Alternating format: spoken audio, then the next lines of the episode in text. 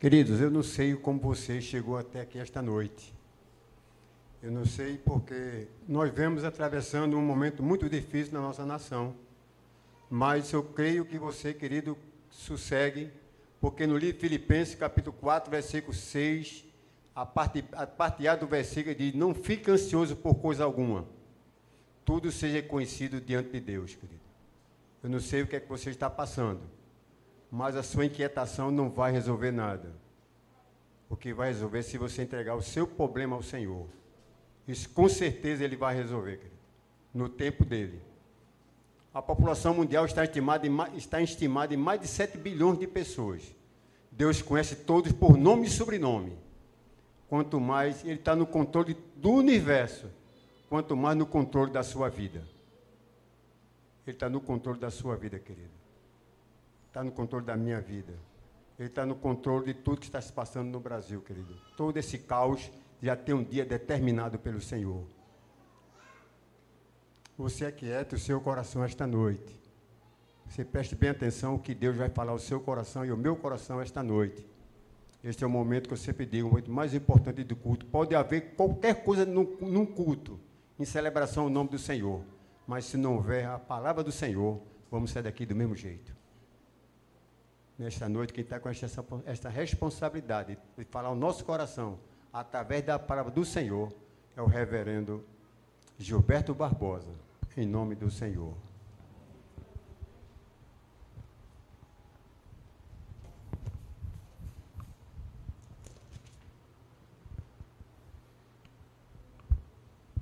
Irmãos, vamos abrir nossa Bíblia no livro de Isaías, capítulo 56.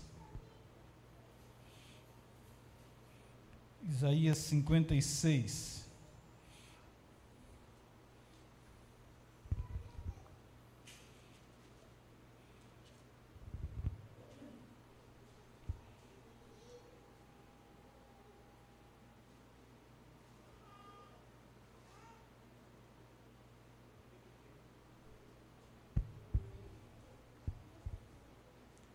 Isaías 56.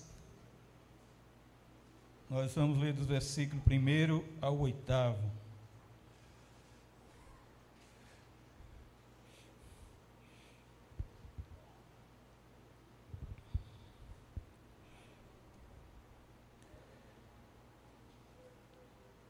Diz a palavra de Deus assim: Assim diz o Senhor: Mantende o juízo e fazer justiça, porque a minha salvação está prestes a vir e a minha justiça prestes a manifestar-se.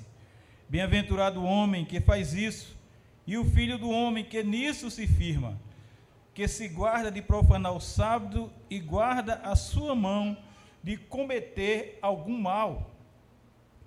Não vale o estrangeiro que se houver chegado ao Senhor, dizendo: O Senhor com efeito me separará do seu povo.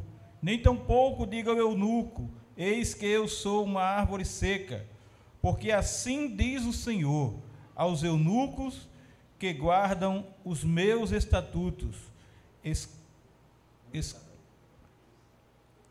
que guardam os meus sábados, escolhem aquilo que me agrada e abraçam a minha aliança. Darei da minha casa e dentro dos meus muros um memorial e um nome melhor do que filhos e filhas, um nome eterno darei a cada um deles, que nunca se apagará. Aos estrangeiros que se chegam ao Senhor, para o servirem e para amarem o nome do Senhor, sendo desse modo servos seus, sim, todos os que guardam o sábado, não o profanando, e abraçam a minha aliança também os levarei ao meu santo monte e os alegrarei na minha casa de oração. Os seus holocaustos e os seus sacrifícios serão aceitos no meu altar, porque a minha casa será chamada casa de oração para todos os povos. Assim diz o Senhor Deus, que congrega os dispersos de Israel. Ainda congregarei outros aos que já se acham reunidos ainda assim diz o Senhor Deus, que congrega os dispersos de Israel, ainda congregarei outros aos que já se acham reunidos. Oremos, Deus, aplica a tua palavra ao nosso coração, Senhor. Tu és o Deus Todo-Poderoso e nós te amamos e queremos ouvir de, do Senhor a instrução para a nossa vida. Por isso, desde já, nós te agradecemos em nome de Jesus. Amém e amém. Irmãos, Deus trata com carinho, cuidado, com zelo, e Deus faz coisas tremendas na vida do seu povo, assim como nós vamos lendo desde o capítulo 52, nós vemos o sofrimento vicário do servo do Senhor. 53, o futuro glorioso de Sião no 54, a graça oferecida gra, gratuitamente a todos no 55, onde ele diz no versículo 6 e 7: Buscai o Senhor enquanto se pode achar, invocai enquanto está perto, deixe o perverso o seu caminho, inique os seus pensamentos, converta-se ao Senhor, que se compadece dele, volte-se para o nosso Deus, porque é rico em perdoar. Se Deus trata seu povo com tanto cuidado, se Deus derrama da sua graça, da sua misericórdia, da sua compaixão no seu próprio povo, agora, ele mostra também que ele está no controle realmente de todo o mundo. De todo o mundo. E agora ele se volta para os gentios.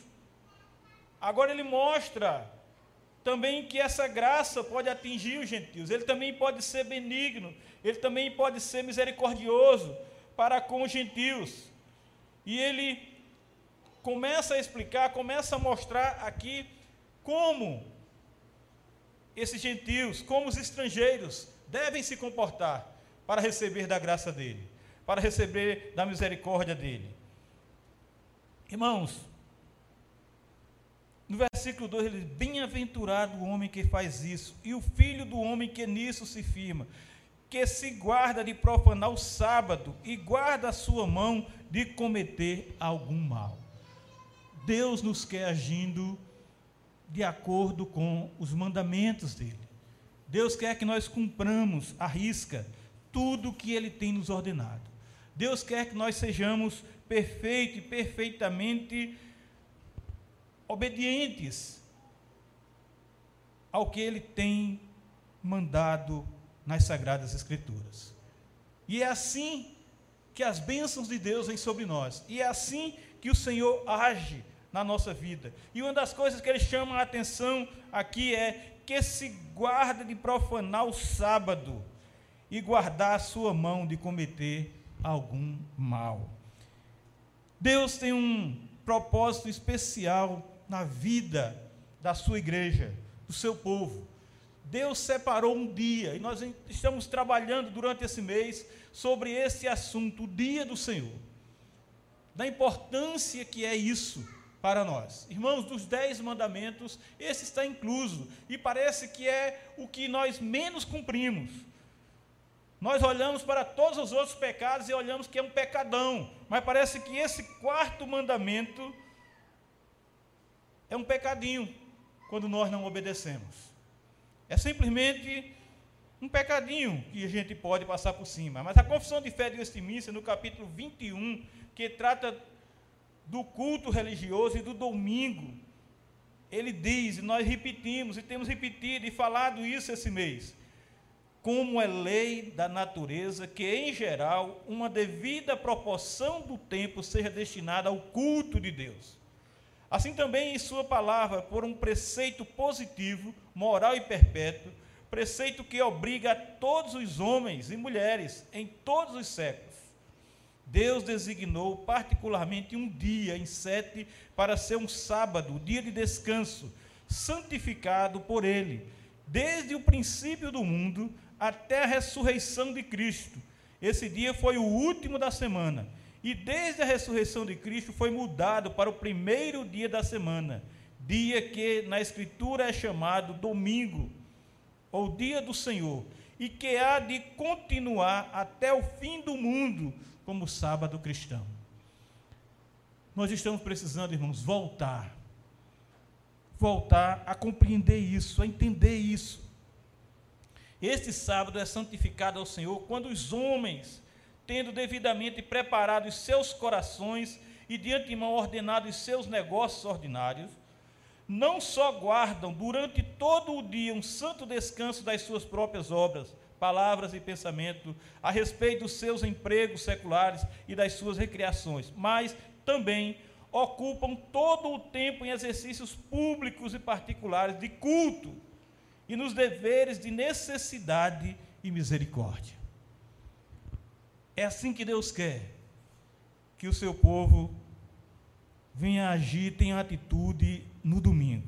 Porque o quarto mandamento diz assim: Lembra-te de santificar o dia de sábado, trabalharás seis dias e farás nele tudo o que tens que para fazer. O sétimo dia, porém, é o sábado do Senhor teu Deus. Não farás nesse dia obra nenhuma, nem tu, nem o teu filho, nem a tua filha, nem o teu servo, nem a tua serva, nem o teu animal, nem o peregrino que vive das tuas portas para dentro. Porque o Senhor fez em seis dias o céu e a terra, o mar e tudo que nele há, e descansou no sétimo dia. Por isso o Senhor abençoou o dia sétimo e o santificou, que agora para nós é o primeiro dia da semana. Irmãos, essa é a exigência para o povo de Deus. Mas agora, nesse texto que nós lemos, Deus está tratando agora com um povo que não é o seu povo, que não é o povo de Israel. E parece até que é como se estivesse fazendo ciúmes, causando ciúmes àquele povo. Ele diz: Assim diz o Senhor, Mantende o juízo e fazei justiça, porque a minha salvação está prestes a vir, e a minha justiça presta a manifestar. Bem-aventurado, feliz é o homem que faz isso, e o filho do homem que nisso se firma, que se guarda de profanar o sábado e guarda a sua mão de cometer algum mal. Tem um comentarista que ele diz que aqui o profeta, falando em nome do Senhor, admoesta o povo a sustentar tudo o que é legítimo. Ele admoesta a observar a lei, a cumprir a lei. Esses dois imperativos são motivados pela certeza de que está iminente o tempo da libertação. Está próximo da libertação. Então cumpram a lei, cumpram aquilo que o Senhor tem ordenado. Lá em Mateus 3,2 diz: Arrependei-vos, porque está próximo o reino dos céus. Deus está tratando como se fosse Jesus ali, falando isso para o povo no Novo Testamento. É paralela à salvação do Senhor, à sua justiça, que está prestes a se manifestar, que está nos dias da manifestação. Com essas palavras, dá a entender a justiça libertadora, pela qual o Senhor, como juiz de Israel, vingará os seus e o libertará da opressão que eles têm vivido por causa do pecado, por causa da desobediência, porque eles não têm cumprido a vontade do Senhor, a lei do Senhor. Então, tendo em vista esse futuro que se aproxima, deve ser considerado bem-aventurado o homem que faz isso e nisso se firma. O homem que tem essa esperança, irmãos, nós temos que saber que esse povo estava muitos e muitos séculos antes de Cristo. Mas você vê que Isaías sempre trata como se fosse a época de Jesus, como se Jesus estivesse presente, como a gente vê nos, nos capítulos anteriores. Então, essa libertação e esse povo foi liberto nesse momento, nesse, nesse instante, exatamente pela fé que eles tinham, pela esperança que eles tinham, esperando no Messias que viria, esperando no Messias que estava para vir, como muitos perguntam. Eles foram salvos como? Como? Eles foram salvos no Messias que viria. Nós somos salvos no Messias que veio, pelo Messias que veio. Referência aqui ao costume de praticar o que é legítimo e correto, como Deus quer, como Deus ensina, como Deus mostra que nós devemos ter uma vida íntegra e repreensível. Então, segue-se agora uma injunção específica em que a observância do sábado aqui é enfatizado. Deus enfatiza para aquele povo também. Toda a lei, então, é resumida na exigência de eximir-se de cometer algum mal. Obedecer o dia do Senhor e não cometer mal. É isso que Deus quer daquele povo. A exigência de guardar o sábado é expressa negativamente de forma notável. De acordo com esta ênfase, usa-se o verbo guardar, pois deve ser dado muita atenção ao sábado. Guarda. Quando você tem uma coisa muito preciosa, você guarda. Quando é preciosa demais, você vai guardar no banco.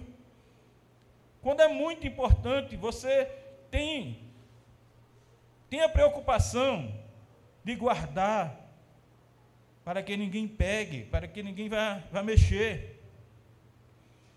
O dia do Senhor não deve ser profanado de forma alguma, mas a mão deve refrear-se de cometer qualquer tipo de mal.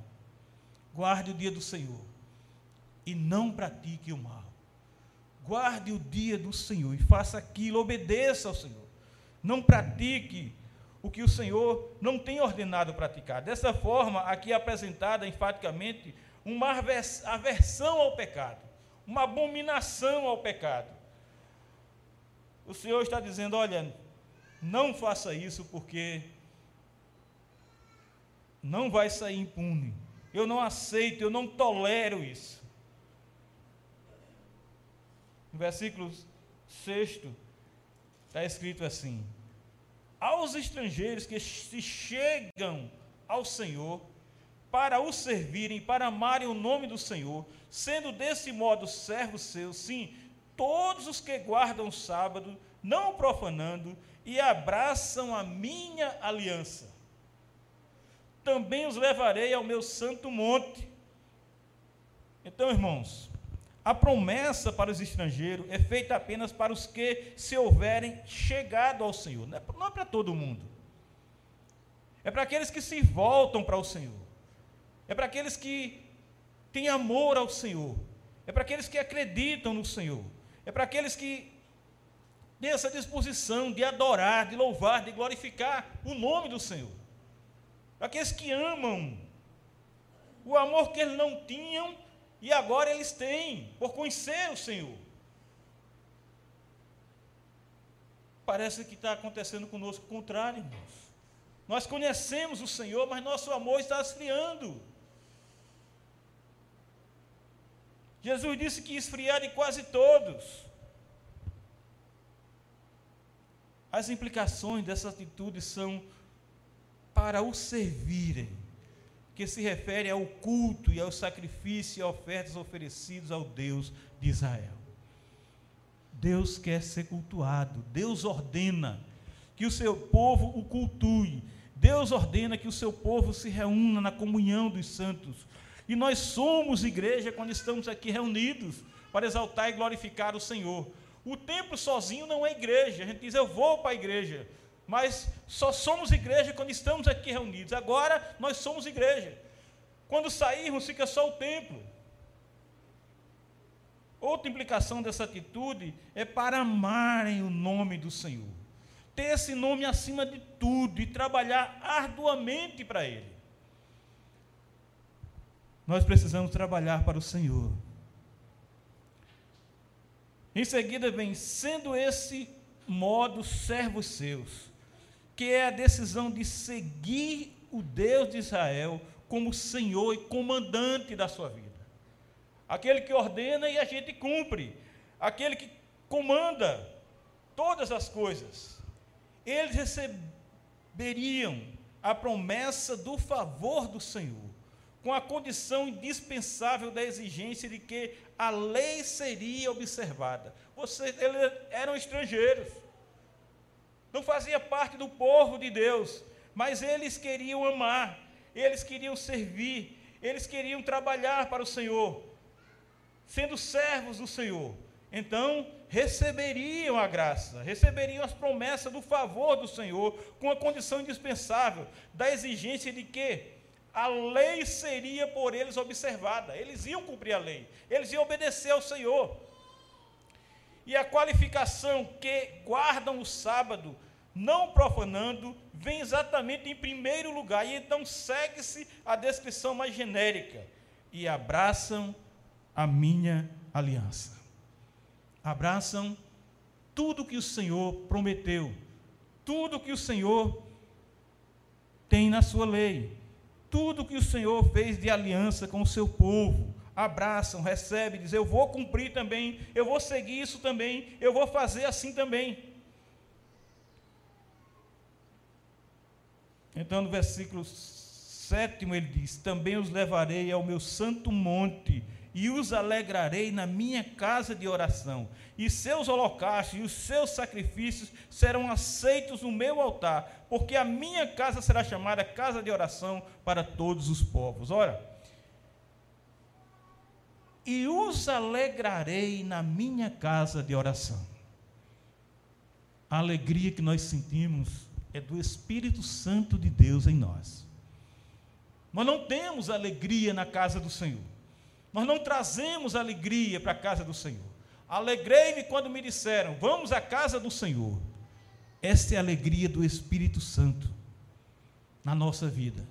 Essa é a alegria do Espírito de Deus nos impulsionando, nos mostrando o que a gente deve fazer, dando-nos a satisfação, dando-nos o prazer dando-nos esta alegria de estar na casa do Senhor, na comunhão do Senhor, dando-nos a alegria de estar diante dEle, na presença de Deus. A maior alegria que o crente pode sentir é estar na presença de Deus, é estar louvando e glorificando o nome do Senhor.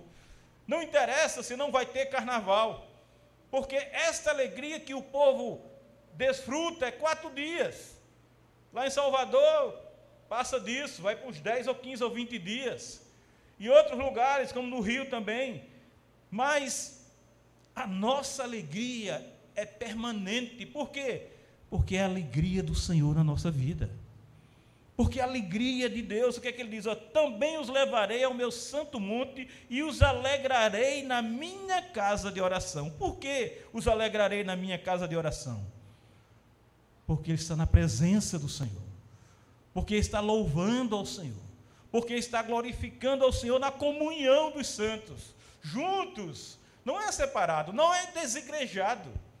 Aqui no Velho Testamento, Deus está falando de desigrejado. Não é aquele que está fora da congregação dos santos. Né?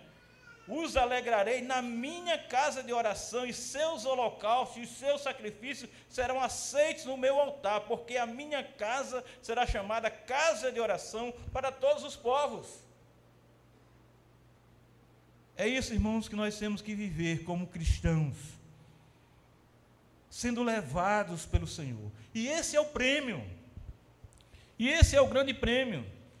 E é isso que o povo está ganhando por obedecer ao Senhor, por cumprir. Para estes que guardam o sábado, não profanando e abraçam a minha aliança, o Senhor promete levá-los para o seu santo monte, onde está o templo. Ali o Senhor os alegrará com, com uma alegria que origina-se da raiz espiritual da comunhão com Deus. O templo é descrito como casa de oração, predominando a dimensão espiritual. Isso porque a oração é o maior componente da adoração, diz o comentarista. ali o Senhor alegrará, com uma alegria que origina da raiz espiritual, da comunhão com Deus. Por isso, esta grande alegria. Mais do que nunca, este é o momento de nos achegarmos ao Senhor nosso Deus, porque Ele é o Deus abençoador. Esse é o momento de ainda mais servir ao Senhor, cultuá-lo, adorá-lo e exaltar esse Deus eterno. Amemos o Senhor, amemos o nome do Senhor. Tenhamos o nome do Senhor acima de tudo e de todos. Vamos testemunhar, vamos trabalhar arduamente para o louvor do santo nome do Altíssimo. Sigamos fielmente e sirvamos ao Deus bendito como Senhor e comandante da nossa vida, que Ele é.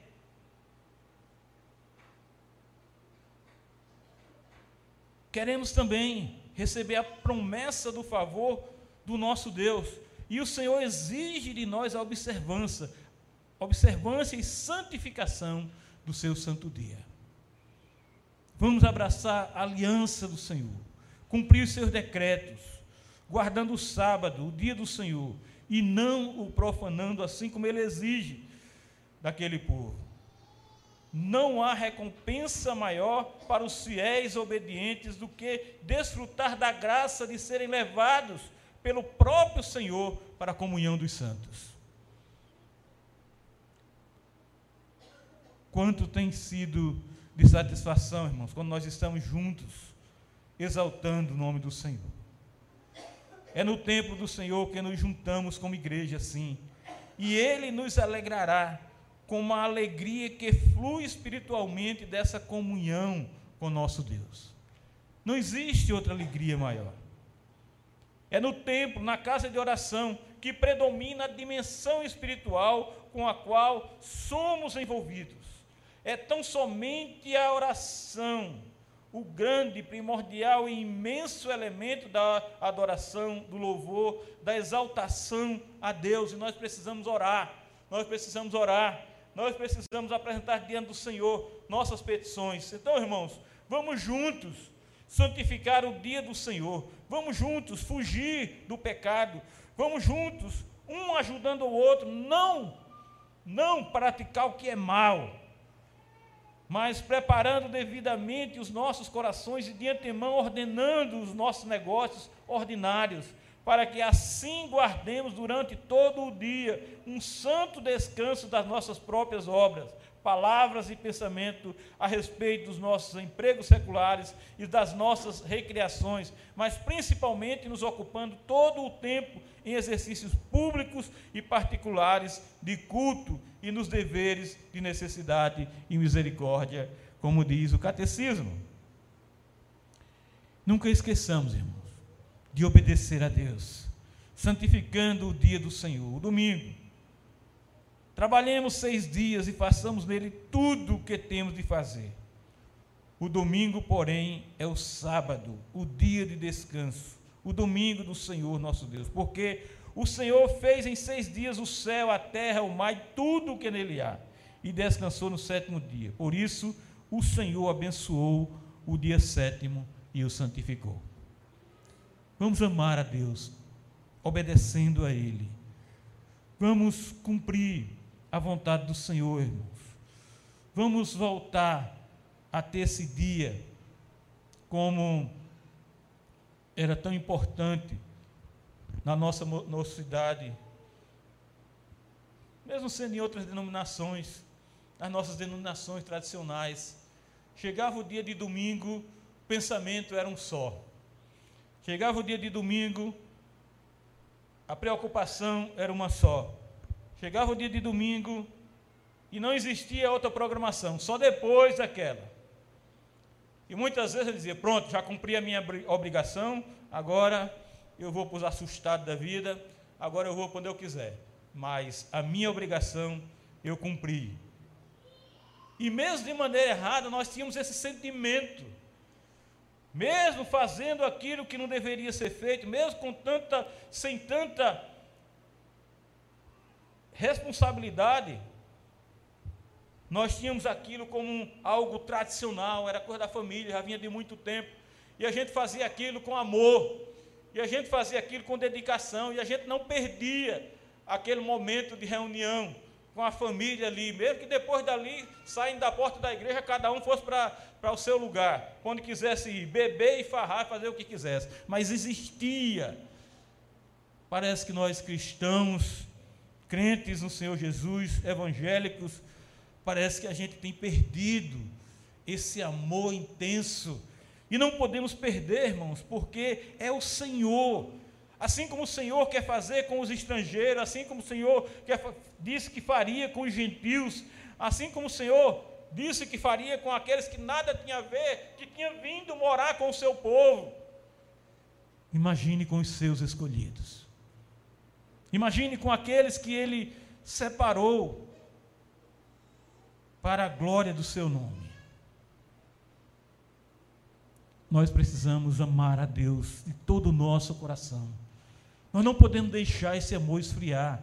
Nós não podemos deixar esse essa chama se apagar, irmãos. Nós não podemos nos misturar com tantas coisas que existem na religiosidade desse mundo. Nós precisamos nos apegar à palavra de Deus, à verdade do Senhor. Nós precisamos nos voltar tremendamente. Nós precisamos, irmãos, fazer aquecer este fogo, voltar a aquecer este fogo do nosso coração. Nós estamos preocupados com tudo desse mundo, irmãos, menos com Deus. Nós estamos preocupados com as coisas de Deus. Mas o Deus dessas coisas parece que tem nos levado nas ondas do mar, no vendaval, na tempestade desse mundo. E nós temos esquecido que o mais importante na nossa vida é adorar ao Senhor, é glorificar o seu nome, é estar com Deus, é viver para Deus, pois Deus nos deu uma vida, uma vida em Cristo Jesus. Cristo Jesus eu já não vivo, mas Cristo agora é a vida que eu tenho para viver. E a qualquer momento, irmão, nós podemos partir desse mundo. Nós vemos aí quantas pessoas foram nossos próximos, nossos familiares, quantas pessoas estão indo. E nós podemos ir também. E aí, como é que vai ser diante do Senhor? Jesus veio para salvar, agora ele vem para julgar. Ele vem buscar a sua igreja. E está muito próximo. Quantos rabinos estão, estão, estão dizendo que ele vem? Vem pela primeira vez. Para eles, vem. Mas eles acham que está próximo ele vir pela primeira vez. Para nós é a segunda vez.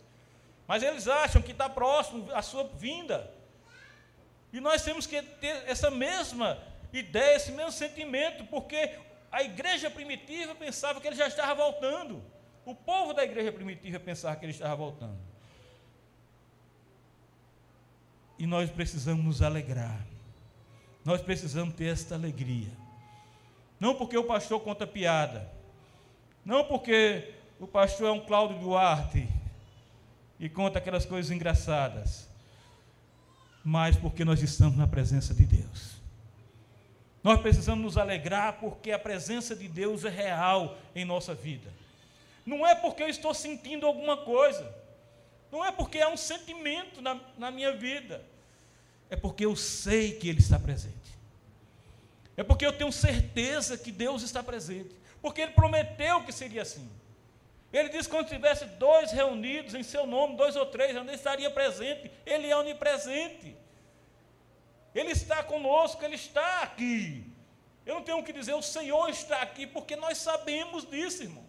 Eu não tenho que me arrepiar. Eu não tenho que ter um emocionalismo, eu não tenho que ter um histerismo para eu saber que Deus está presente. Eu sei que Deus está presente.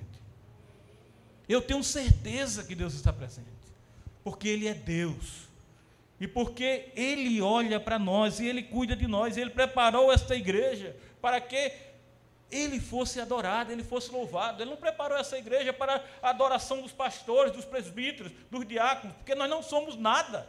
Nada nós somos na presença do Senhor. Nós não merecemos.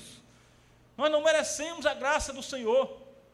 A nossa justiça, a nossa santidade, a nossa pureza não passa de trapo de imundícia. E se somos alguma coisa hoje, é porque a graça do Senhor tem nos atingido.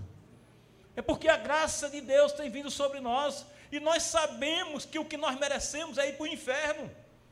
E nós sabemos que o que merecemos é condenação eterna. Mas Deus quer nos alegrar. Mas Deus quer nos fazer bem-aventurados.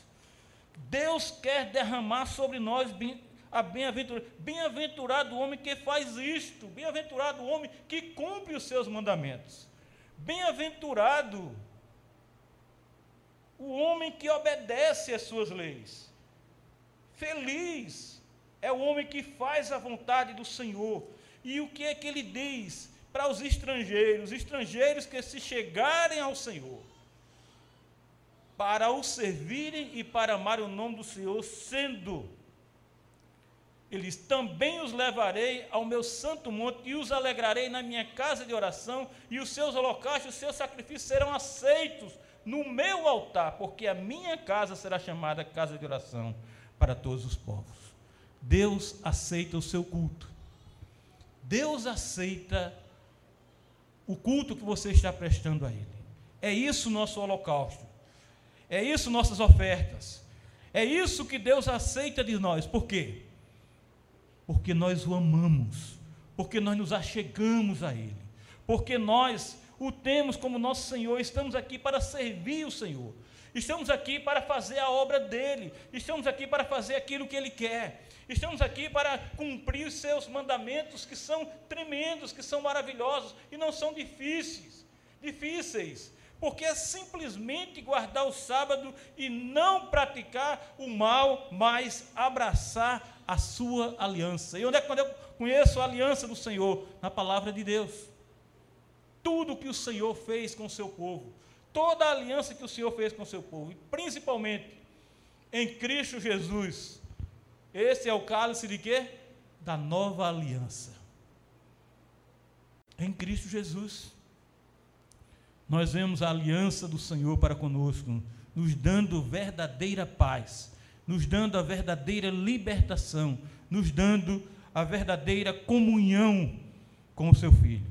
Por isso, irmãos, nós só temos que agradecer a Deus e continuar louvando o seu nome, porque se ele faz isso com o estrangeiro, se ele faz isso que não tinha nada a ver com o seu povo, que simplesmente se chegava ao seu povo e começava a obedecer, começava a fazer o que ele queria, o que ele tinha ordenado. Imagine conosco. Que Deus abençoe. Vamos louvar a Deus com o ministério de louvor.